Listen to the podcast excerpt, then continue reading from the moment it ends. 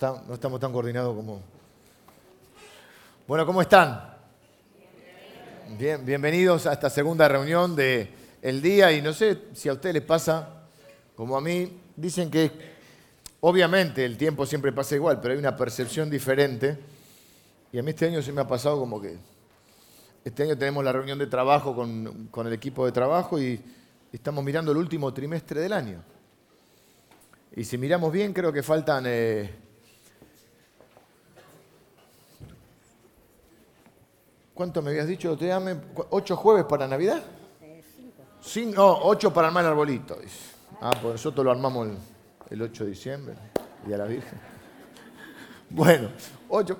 Así que estamos entrando el último trimestre del año y hoy voy a cerrar la serie esta que hemos llamado Sobrenatural. Nos quedaron muchos episodios para ver, quizá hagamos otra temporada, pero queremos cerrar hoy porque eh, el domingo que viene comienza el mes de octubre y vamos a estar celebrando durante el mes de octubre o recordando eh, los 500 años de la Reforma, la Reforma Protestante, iniciada hace 500 años por Martín Lutero y obviamente como toda reforma profundizada y extendida, no es que solamente el único que protagonista es Martín Lutero, sin duda algunas es el iniciador de la reforma que profundizan Calvino, eh, y muchos otros más, y luego se extiende, comienza en Europa y luego se extiende en Alemania puntualmente, y luego se extiende eh, eh, por todo el mundo. Así que estamos celebrando los 500 años de la Reforma. Así que el domingo que viene va a ser una, introducción a la, serie, y el domingo siguiente, el domingo 8 de octubre, en los tres servicios eh, hacia los 2 de la mañana y el servicio de la noche, nos va a estar compartiendo la palabra el pastor Carlos Braida, donde va a traer una palabra referida a la reforma, pero a la iglesia, a la reforma de este tiempo de la iglesia. Así que eh, va a ser un lindo mes donde vamos a poder estar celebrando esto que es tan importante, saber de dónde venimos, es importante poder saber a dónde vamos, ¿no? Y cuáles son los principios que dieron origen eh, también a quienes somos hoy. Así que eh, hoy voy a estar cerrando entonces esta serie sobrenatural. Si necesitan el bosquejo, hay servidores, usted puede levantar su mano y se le acercará un servidor para eh, mm, usted pueda seguirnos en la enseñanza de hoy. En la cara anterior, como, decían los chicos en, los anuncios, en la cara anterior eh, está el bosquejo y en la cara posterior algunas de las actividades de la iglesia. Pues no podemos poner todas las actividades. Nosotros creemos que mm, todo, nosotros somos la iglesia de Cristo, no venimos a la iglesia, y que todo lo que hacemos eh, lo hacemos eh, de forma comunitaria. Por lo tanto, no es solo la iglesia el domingo, sino que nuestra iglesia se reúne de lunes a lunes, todos los días está abierta la iglesia eh, y nos reunimos de lunes a lunes. en general el horario comienza a las 8 de la mañana y hay días que termina a las 11, días un poquito más temprano, un poquito más tarde, pero siempre es tarde, entrada la noche. Así que usted puede servirse de todas las actividades que la iglesia, eh, como iglesia, estamos teniendo. Bueno, vamos a cerrar con un hecho. Chao, me saluda Roberto. Chao, Robertito. Eh, si, no, se, no es cierto el papá, y si no, si no me saluda cuando termina la reunión, no se va, ¿eh? Me espera ahí y todo, me, me, mientras me va saludando, me espera, si yo no le doy un beso a Robertito, no se va. Bueno, eh, Vamos a cerrar con un hecho sobrenatural que está en el libro de Génesis. Uno de los protagonistas del Antiguo Testamento, uno de los patriarcas del Antiguo Testamento, es eh, llamado Jacob. De hecho, Dios se presenta como el Dios de Abraham, de Isaac y de Jacob. Esa es otra enseñanza que alguna vez vamos a repetir, que Dios dice que cuando él quiere ser recordado con ese nombre. Con este nombre se me recordará. Yo soy el Dios de Abraham, el Dios de Isaac y el Dios de Jacob. Y en cada uno de esos, son abuelo, padre, hijo, en cada, eh, yo pienso que de alguna manera en ese nombre de Dios se resume la experiencia cristiana, la experiencia de Dios con el hombre, porque Abraham es la elección, por gracia, nada más que por gracia. Isaac es la promesa, Isaac es la bendición inmerecida, porque Isaac no hace mucho para ser bendecido. Y en Jacob es la transformación de un hombre complicado a ser un hombre transformado. Y así es la experiencia de Dios. Dios nos elige de gracia nos bendice por gracia y nos transforma por gracia. Y Dios dice, yo con este nombre voy a ser recorrado. Yo soy el, Dios de Abraham, de Isaac y de Jacob. Se lo dice a Moisés cuando tiene que darse a conocer. Vamos a volver sobre el final eh, a eso. Pero ahora vamos a ver la historia de Jacob. Los tres patriarcas de, Israel son Abraham, con el cual Dios inicia su pueblo y al quien le promete que en él serán benditas todas las naciones de la tierra, un hombre mayor, casado con una mujer mayor y estéril, y Dios le promete mm, una descendencia innumerable. Luego su hijo, el de la promesa, es Isaac, Isaac tiene dos hijos, Jacob y Esaú. Y hoy vamos a ver un episodio sobrenatural porque es Jacob luchando toda la noche con un ser extraño. A veces pensamos que es un ángel, es un ser enviado por Dios, no está muy claro. ¿eh? Dice que es un hombre misterioso con el cual lucha Jacob toda la noche. Así que eso se encuentra en Génesis capítulo 32, eh, donde vamos a leer un párrafo de este. Yo les voy a tener que ir poniéndolo un poco en situación y contando la historia, porque la historia de Jacob se relata eh, a partir también del capítulo 25. Jacob, nuestro primer punto de hoy es, Jacob es un hombre complicado. Es una manera elegante. Una frase que yo escuché una vez y que la verdad que adhiero es, me gusta la gente simple, aunque yo soy complicado. Yo tengo mis complicaciones al igual que Jacob y al igual que algunos de ustedes. No me dejen solo. Jacob es un hombre complicado porque los seres humanos somos complicados y tenemos un lado complicado.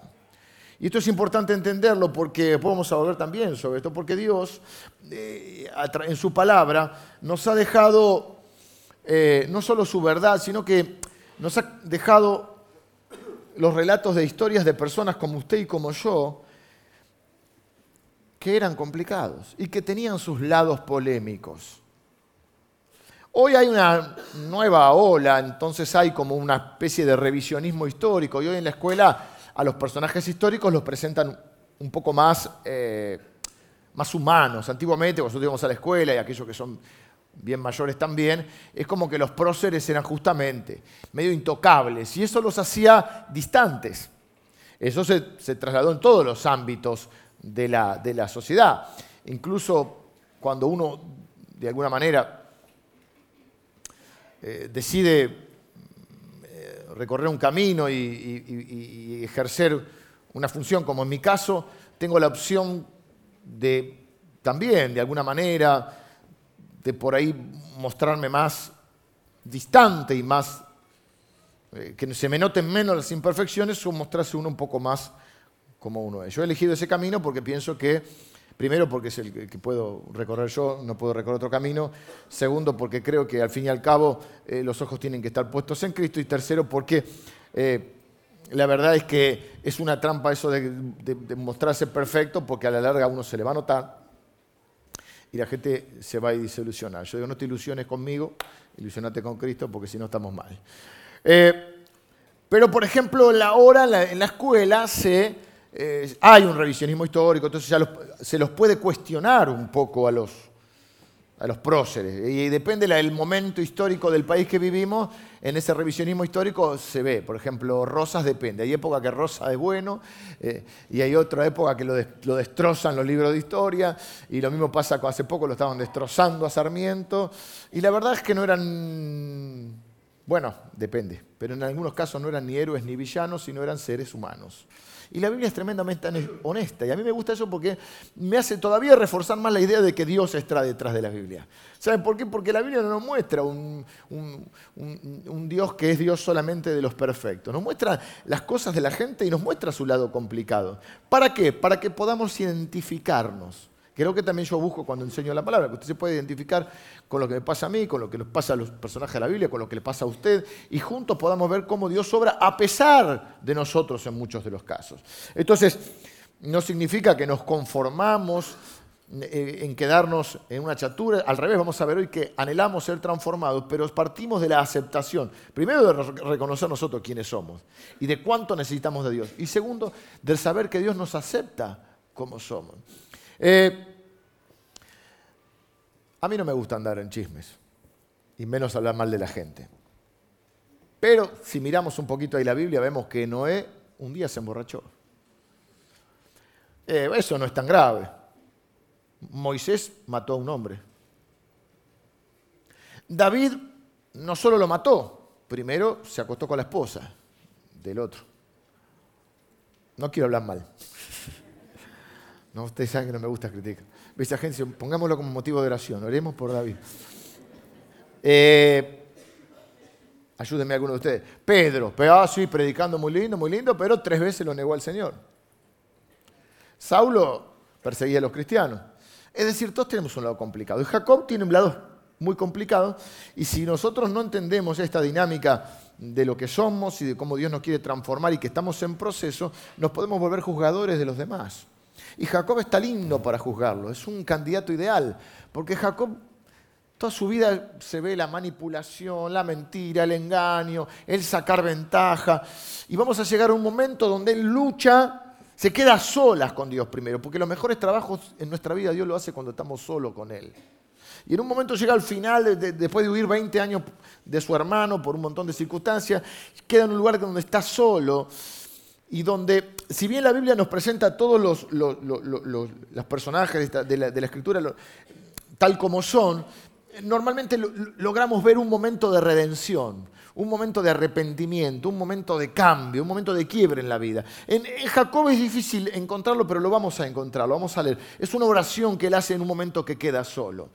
Y luego de eso es como el prólogo para un, proceso de transformación o una profundización, porque Dios ya lo venía transformando, pero hay una profundización en esa transformación de Jacob a partir de esta lucha con este ser eh, extraño, que bien podría ser un ángel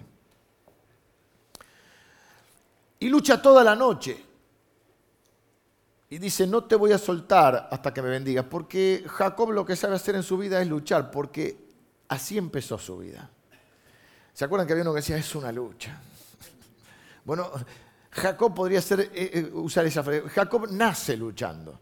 Tengo que irme un poquito más atrás. Jacob, vamos a ver, ustedes quédense en el capítulo 32, pero en el capítulo 25, Jacob empieza luchando ¿Con quién? Con su hermano. ¿Dónde? En la panza de su madre, en el útero.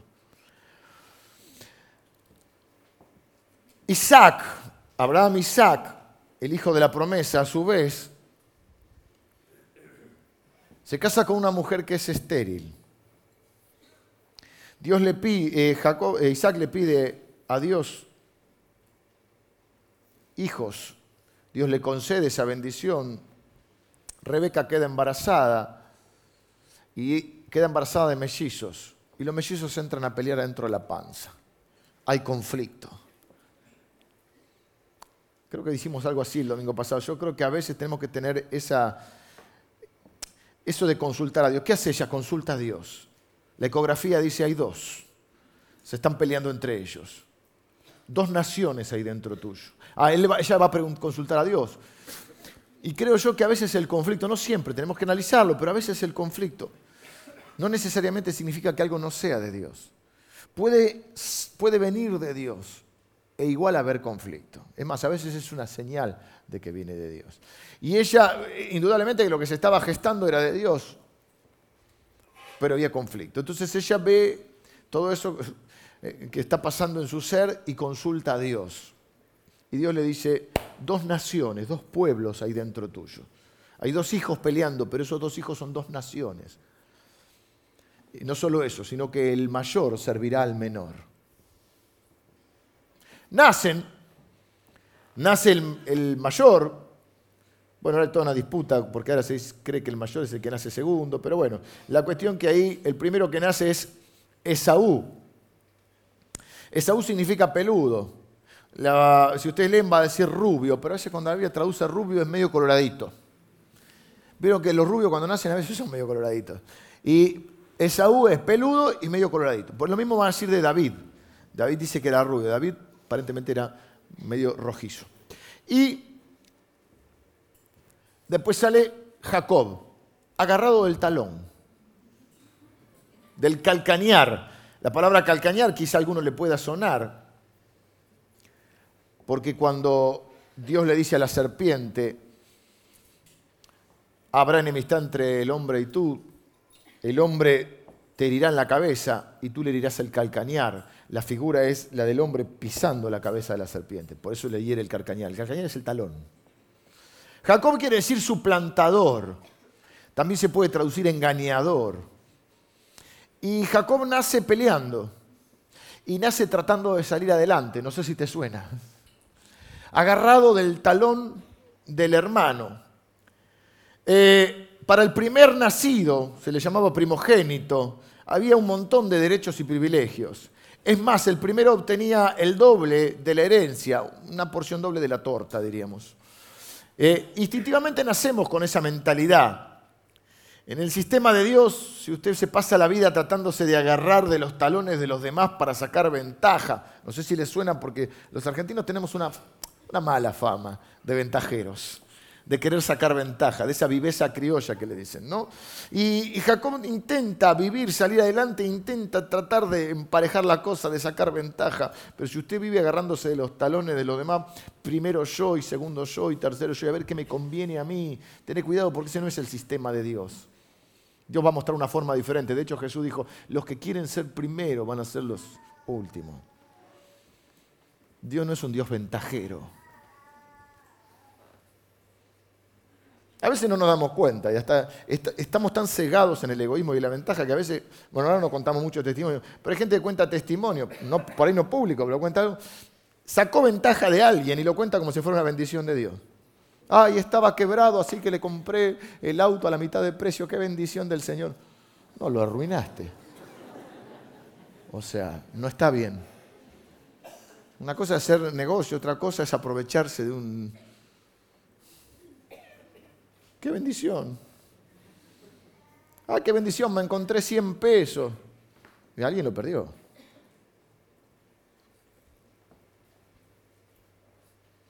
Cuando lo perdés, qué injusto es el mundo.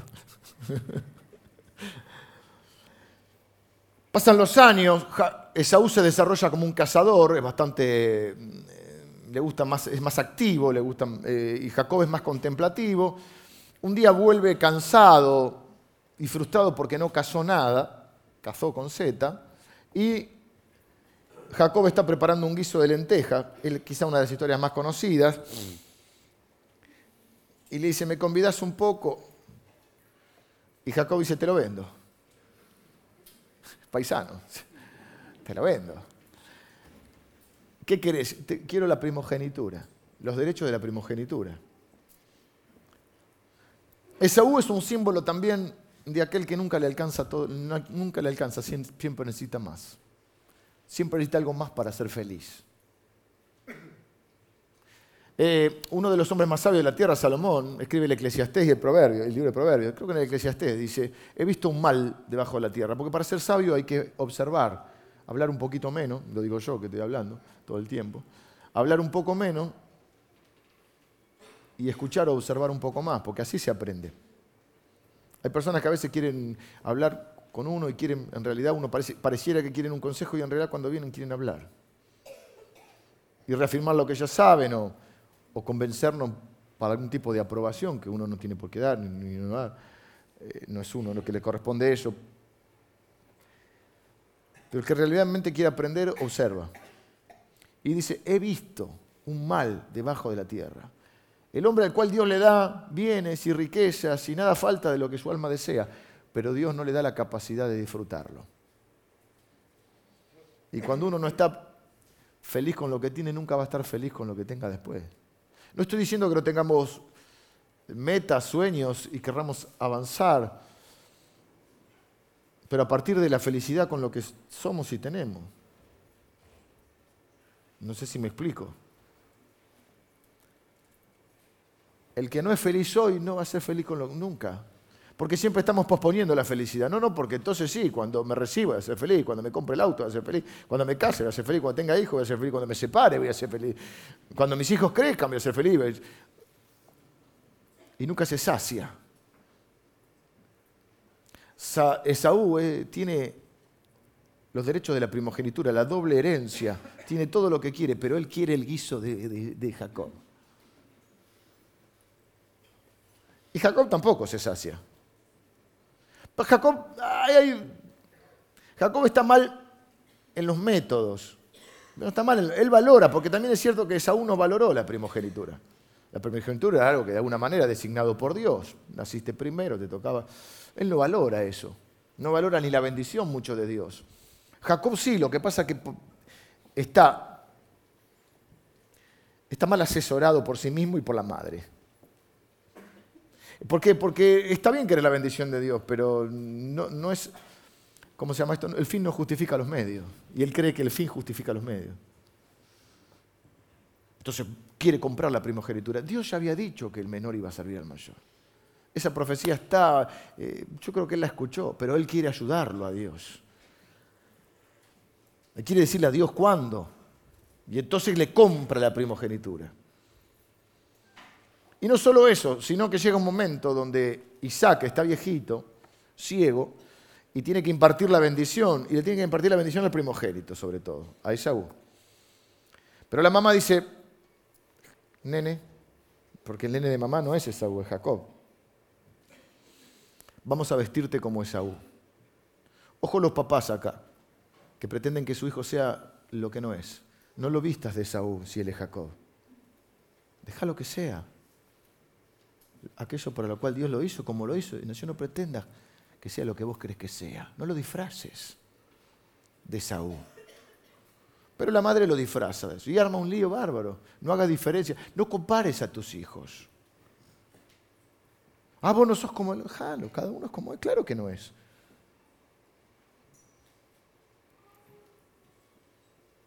Pero la madre dice, vamos a vestirte de Saúl. Claro, porque Saúl es peludo. Dijimos que Saúl quiere decir peludo. Y Jacob es medio lampiño, se llama, lo que no tiene mucho pelito. Entonces la madre hace todo un, hace un, guiso para parecer también que fue a cazar Esaú. O sea, Jacob se tiene que disfrazar de Esaú, le pone unas pieles acá para que el viejito cuando toque lo vea peludo. Entonces trae Jacob, dice, hola papá, eh, soy Esaú. Mm, esa vocecita no es la de Esaú. hola papá, viste la madre, así Esaú. No sé, impostó un poco, dice, bueno, y le puso unas pieles acá. Entonces, bueno, vengo de cazar, decía. El viejito está medio sordo, medio, le da la bendición. Después llega Esaú, creo que mencionamos hace algunos domingos en otro contexto esto, Esaú llega, dice, vengo para que me bendiga, ya te bendije. No, no, se da cuenta del engaño, no tenés otra bendición. Y el padre ensaya una bendición, pero ya había otorgado la bendición. Designio divino, pero bueno, ensaya una bendición que no lo conforma ni al padre ni Esaú. Esaú jura que se va a vengar de Jacob. A todo esto decimos, bueno, Jacob, bueno, por ahí era un pecado de juventud nene de mamá, tiernito. 76 años tenía. 76. Está bien que te hecho un pibe, pero 76. No, que antes contaban diferentes 76 le pesan a cualquiera, ¿o no? A mí me pesan 47. No lo puedo asumir.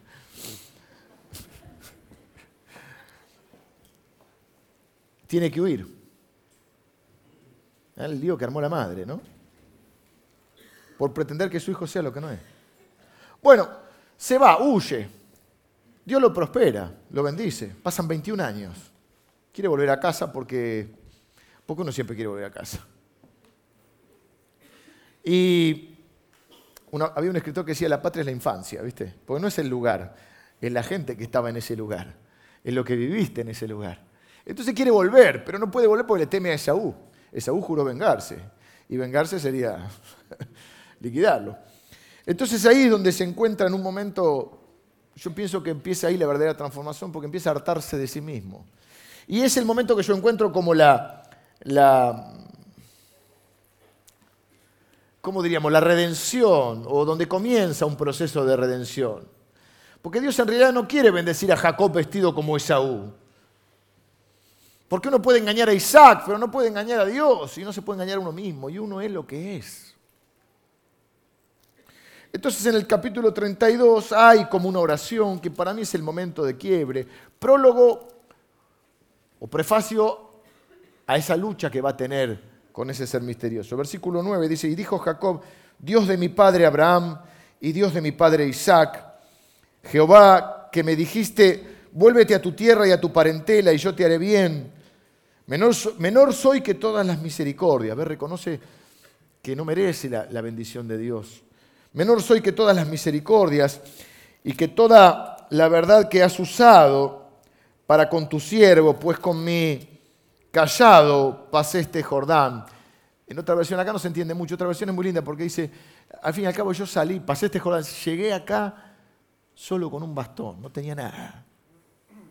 Y si vos me bendijiste, ahora tiene dos campamentos, un montón de, ganado, es un hombre próspero. Y va a decir, y ahora estoy sobre dos campamentos. Líbrame ahora de la mano de mi hermano, de la mano de Saúl, porque le temo. Reconoce por primera vez lo que le pasa dentro suyo. No venga acaso y me hiera la madre con los hijos. Y tú has dicho, yo te haré bien y tu descendencia será como la arena del mar, que no se puede contar por la multitud. Recuerda la bendición de Dios y hace una oración como de, Señor, hace algo, estoy acá. Vos me dijiste esto, pero, pero la verdad es que estoy con temor, eh, estoy cansado y quiero volver a casa. Eh, y aquí está el evento sobrenatural. Así que Mientras Jacob está orando, de camino a casa después de haber huido de su hermano por muchos años, después va a haber una gran reconciliación en el capítulo 33 que no vamos a ver hoy, ahí sucede un evento sobrenatural. ¿Cuántos años entonces tiene acá? Si las cuentas no me fallan, cuando hace esta oración y cuando lucha con el ángel tiene 97 años.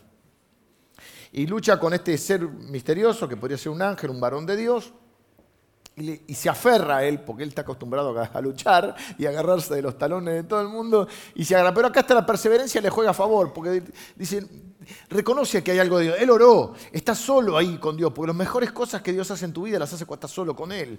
Y está bueno estar rodeado de gente y hacer cosas, por el momento que estás solo con Él, para que Dios trabaje en lo más profundo de tu corazón y de tu ser.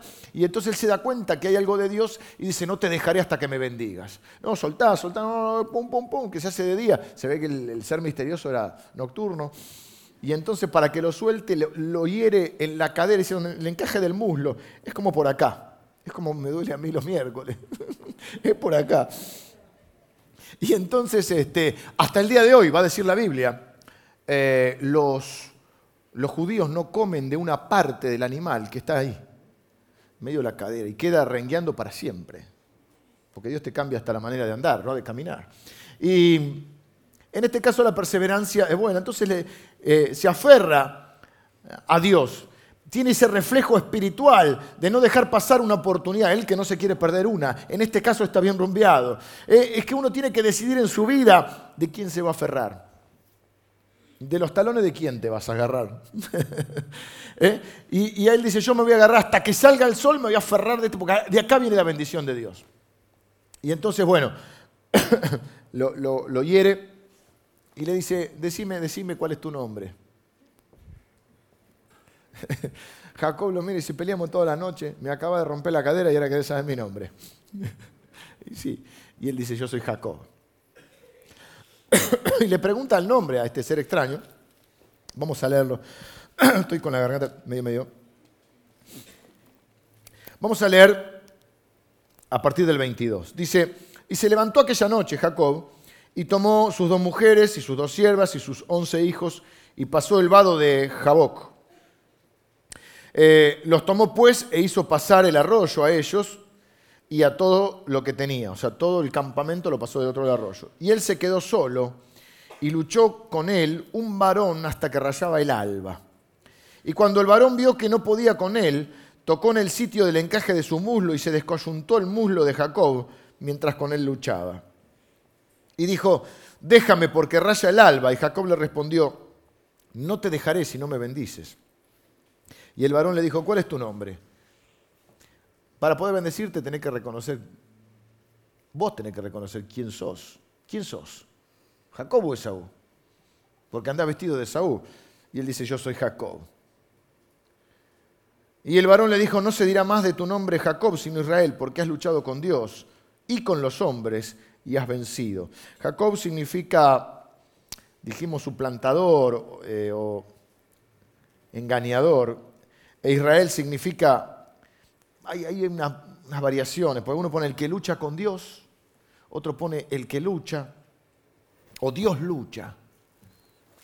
A mí me da la idea de, esa, lucha con Dios, pero también es que Dios vence. Aunque acá el que ha vencido es Él, vamos a verlo eso.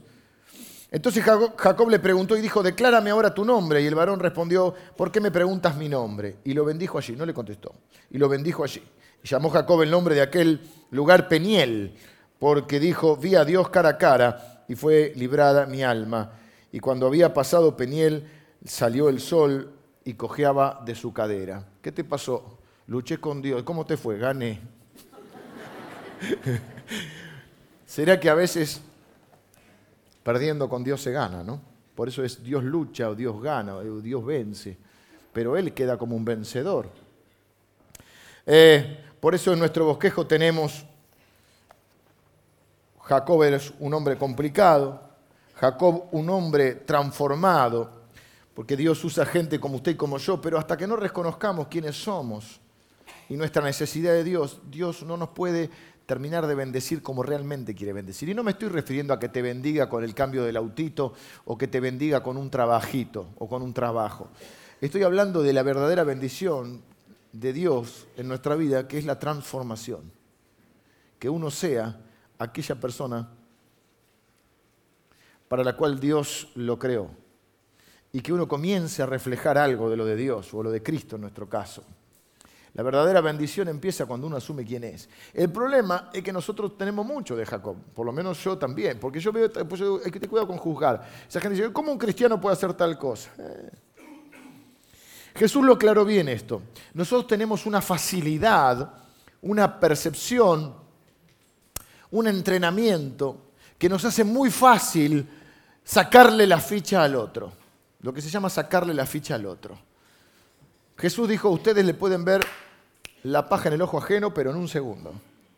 Y más si tenés algún tipo de trabajo, oficio o profesión que está relacionada, como en mi caso, que de repente yo puedo estar hablando con alguien un rato y no que yo sea una luz, pero estoy acostumbrado y cuando hablo con una persona en general puedo darme así como un panorama de la persona y sacarle la ficha rápidamente.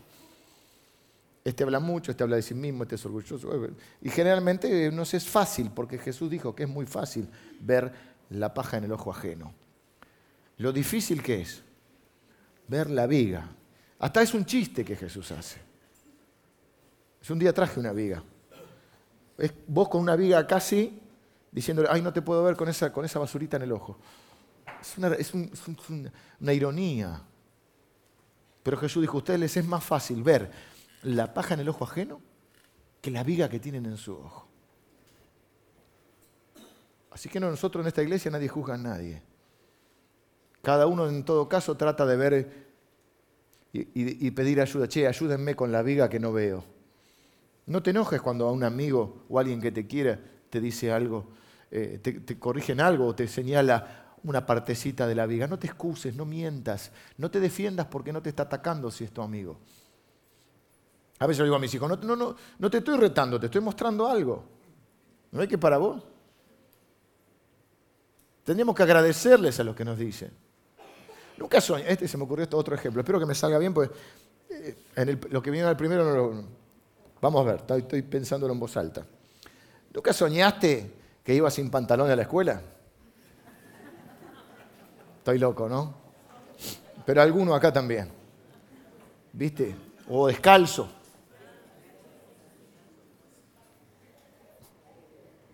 Bueno, alguien tiene que decirte, ¿no? ¿Te olvidaste los pantalones? A decir, no puedo, pero no se escucha. ¿Te olvidaste los pantalones o no? Ay, vos siempre criticando. No, te estoy diciendo que te sin pantalones.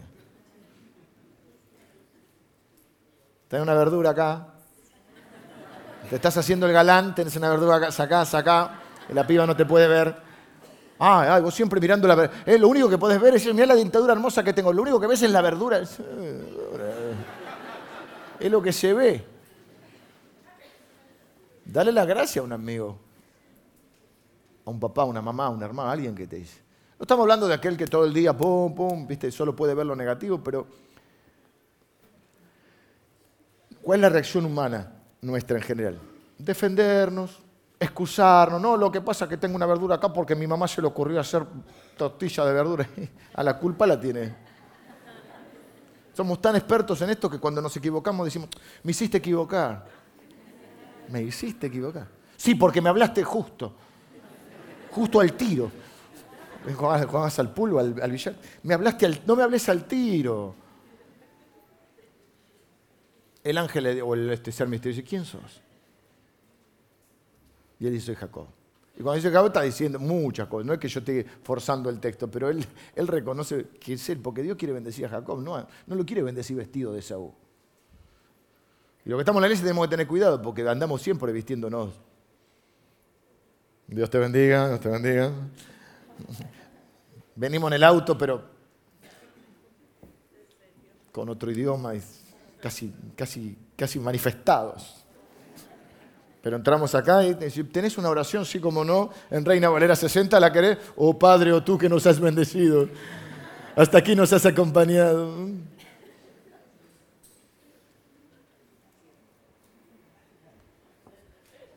Sácate el traje de Saúl. Si sos Jacob. Que tampoco significa, ah, soy Jacob y que me quieran como soy. No, no, no. No, eso es peor, eso es el más Jacob. Es decir, soy Jacob, pero estoy harto de mí y quiero cambiar. Y necesito que me bendiga, Señor. No es tampoco pretender ser lo que uno no es. Por el contrario, es asumir lo que uno es. Porque, ¿cómo vamos a cambiar si no asumimos lo que somos? Si uno dice, yo soy suplantador, yo soy engañador, yo soy iracundo, yo soy mentirosito, yo soy tramoyero, yo soy ventajero, yo soy avaro, yo soy ambicioso. ¿Cómo, vamos a transformarnos si no somos capaces de reconocerlo? Es más, otra de las cosas que hacemos es, vos que me decís, si vos sos peor, ¿y qué importa que el otro sea peor? Lo que está diciendo es verdad o no. O a veces tratamos de descalificar al otro. Suponete que el otro tenga lo suyo para descalificar. No, no, no, no, no recibo nada de él porque esa persona, ¿qué me va a decir si esa persona no tiene la calidad moral? Y... Importa, lo que dijo es verdad o no. Eso sería lo importante. Porque aún el que no te quiere puede decir algo que es verdad.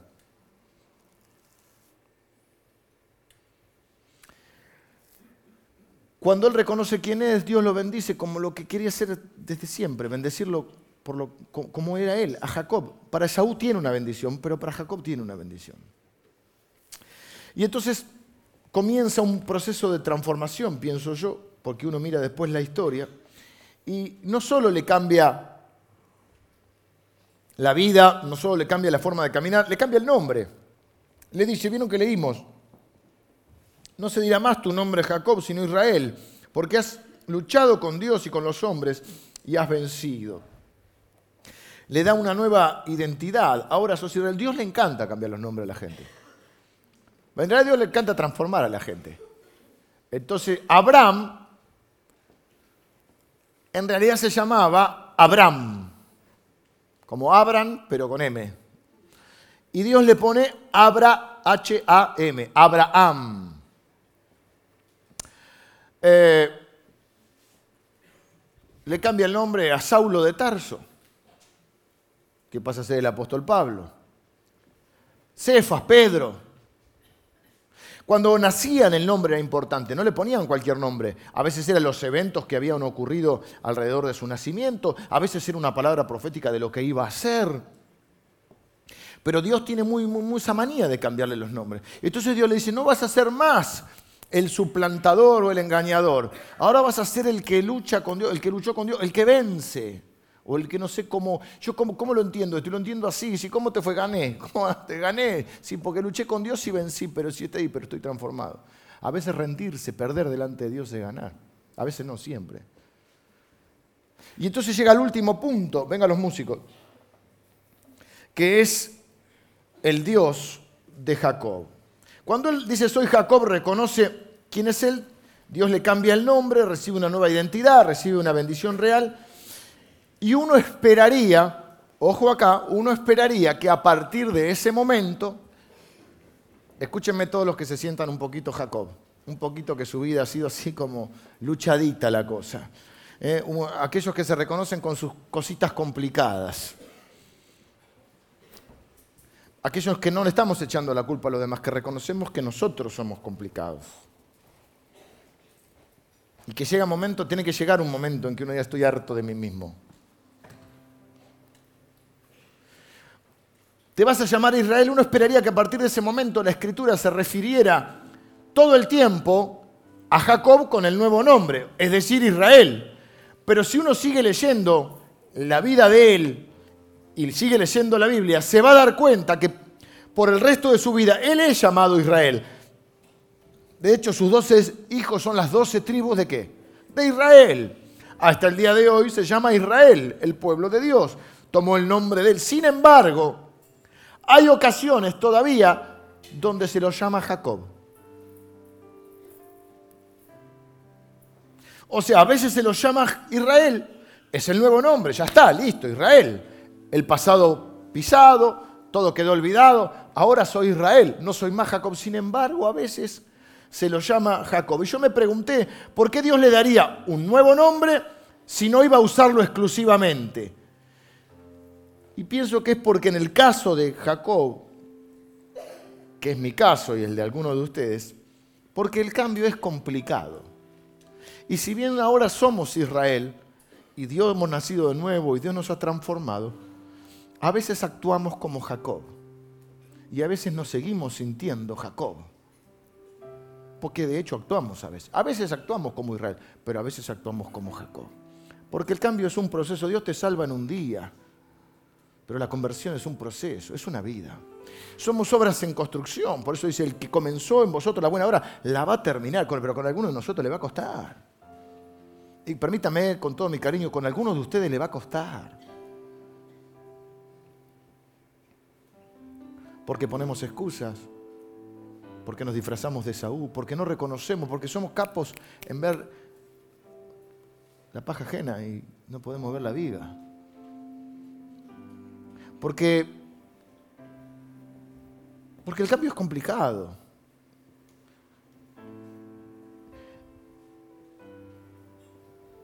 Y que el hecho de que tengas una vida transformada no significa que no vas a tener luchas. Les pongo un ejemplo en el primer servicio, para los más viejitos, los más jóvenes no lo van a conocer. Había un hombre que hacía ventriloquías, ventrílocuo, Chasman y Chirolita. Tenía un muñequito que lo hacía decir lo que él no quería decir. Hablan con una especie del, estómago acá, ¿viste? Y sin mover los labios. ¿Qué hace negro? No, no digas eso, le decía a Chirolita. Y Chirolita decía todas las inconveniencias que... Y a veces nosotros somos como Chasman y Chirolita. De golpe el Señor me bendiga y de golpe Chirolita dice, ¿qué hace negro? Habla, dice o hace cosas de Chirolita, es decir, cosas de Jacob. No sé si es el mejor ejemplo, pero hoy a la mañana me levanté cansado. Es lo mejor que pude eh, expresar a las 9 de la mañana. Pero quiero que sepas que Dios no se intimida de tus insuficiencias. Y Dios te puede llamar Israel, aunque vos a veces actúes como Jacob. Dios no se intimida, Dios se desafía a transformarnos. ¿Cómo lo sé? Miren, sigue la vida de, de Jacob. Jacob un día muere, como todos un día. Pasan los años, Jacob, uno de los hijos es José, va a Egipto, como esclavo, pero resulta que Dios tiene un propósito y Él salva no solo a Egipto, sino que salva a sus hermanos, los que lo habían vendido como esclavos, los salva del hambre eh, y de la muerte, salva a, sus hermanos y a la familia de sus hermanos, logra reencontrarse con su padre, con Jacob, José. Pero José también muere y se levanta un faraón que no lo conoció a José y ya no le agradece, ya no es agradecido, ¿viste? Tiene que aprovechar el momento. Y entonces se le va, y después los hacen esclavos a los israelitas. Y los israelitas claman a Dios y Dios les envía un libertador. ¿Que quién es? Moisés. Moisés es un buen muchacho, un hombre muy capaz, pero también con sus lados complicados. Tiene ataques de ira, agarró uno del cuello, lo mató, es tartamudo, le cuesta comunicarse. Es medio ermitaño, está viviendo en el desierto. Y en un evento sobrenatural, por eso vamos a hacer una segunda temporada de esto en algún momento, porque hay muchos eventos que no vimos empieza a arder un, arbusto, que eso es normal en el desierto. Lo sobrenatural es que no se consumía. Se acerca y estaba Dios detrás del arbusto y le dice, o sea, no estaba físicamente, ¿no? Dios está ahí Dios hablándole y le dice, sacate el calzado porque el lugar que estás pisando es santo. Vas a ir a rescatar a, los, a, mi pueblo. Una serie de excusas, que no, que sí, que no. Soy tartamudo. Dios le dice, vas a ir, te mando yo. Bueno, supongamos que voy. Llego, ¿quién les digo que me manda? ¿De parte de quién? Dios dice en algo que me encanta a mí, yo soy el que soy. Digamos, corta la bocha. Yo soy, es claro, traducción, eh, yo soy el que soy. Así le vas a decir a los hijos de Israel. El Dios de vuestros padres, el Dios de Abraham, con H, nombre nuevo, el Dios de Isaac y el Dios de Jacob me envía a vosotros. Así que Dios se tiene que dar a conocer al mundo. Dios tiene que saltar a la fama, darse a conocer a su pueblo. Y me descoloca porque, ¿por qué no dice el Dios de Abraham, el Dios de Isaac? ¿Qué esperaba yo que dijera? El Dios de Israel. No es el Dios de las victorias, el Dios de las transformaciones, el Dios de los nuevos comienzos. No es Abraham en vez de Abraham. ¿Por qué el Dios de Jacob? ¿Por qué no dice el Dios de Israel? Si él le cambió el nombre. ¿Por qué usa Jacob ahora? El nombre con el cual él quiere ser recordado.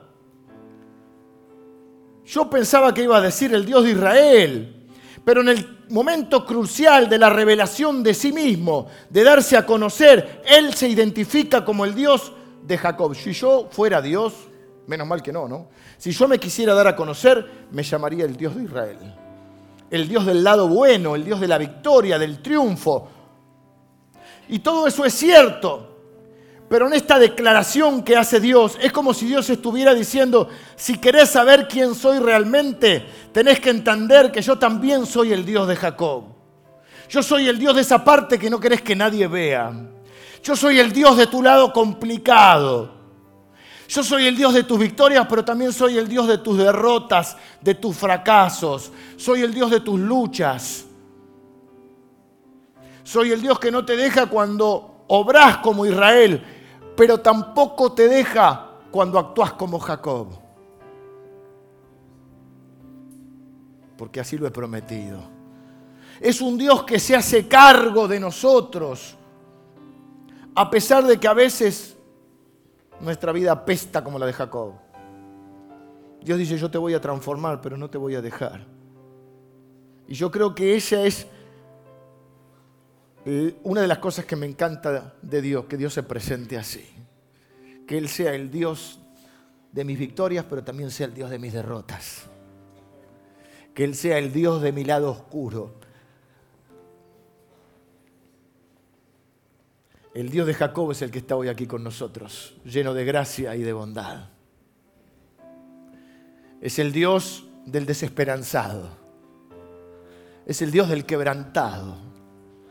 Es el Dios del que quiere ser transformado realmente.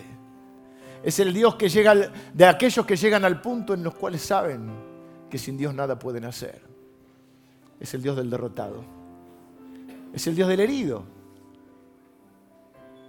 Es el Dios de Israel, pero también es el Dios de Jacob. Y yo quiero invitarte a que cierres tus ojos y puedas orar hoy. Y quizá antes de que yo ore puedas hacer tu propia oración de redención.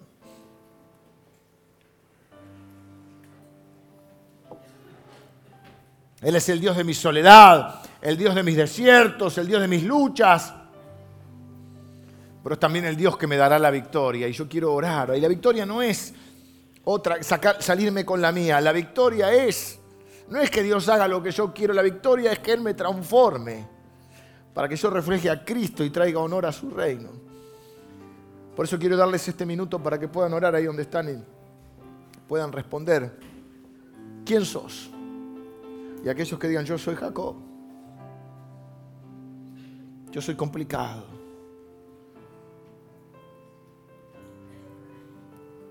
Yo necesito ser transformado.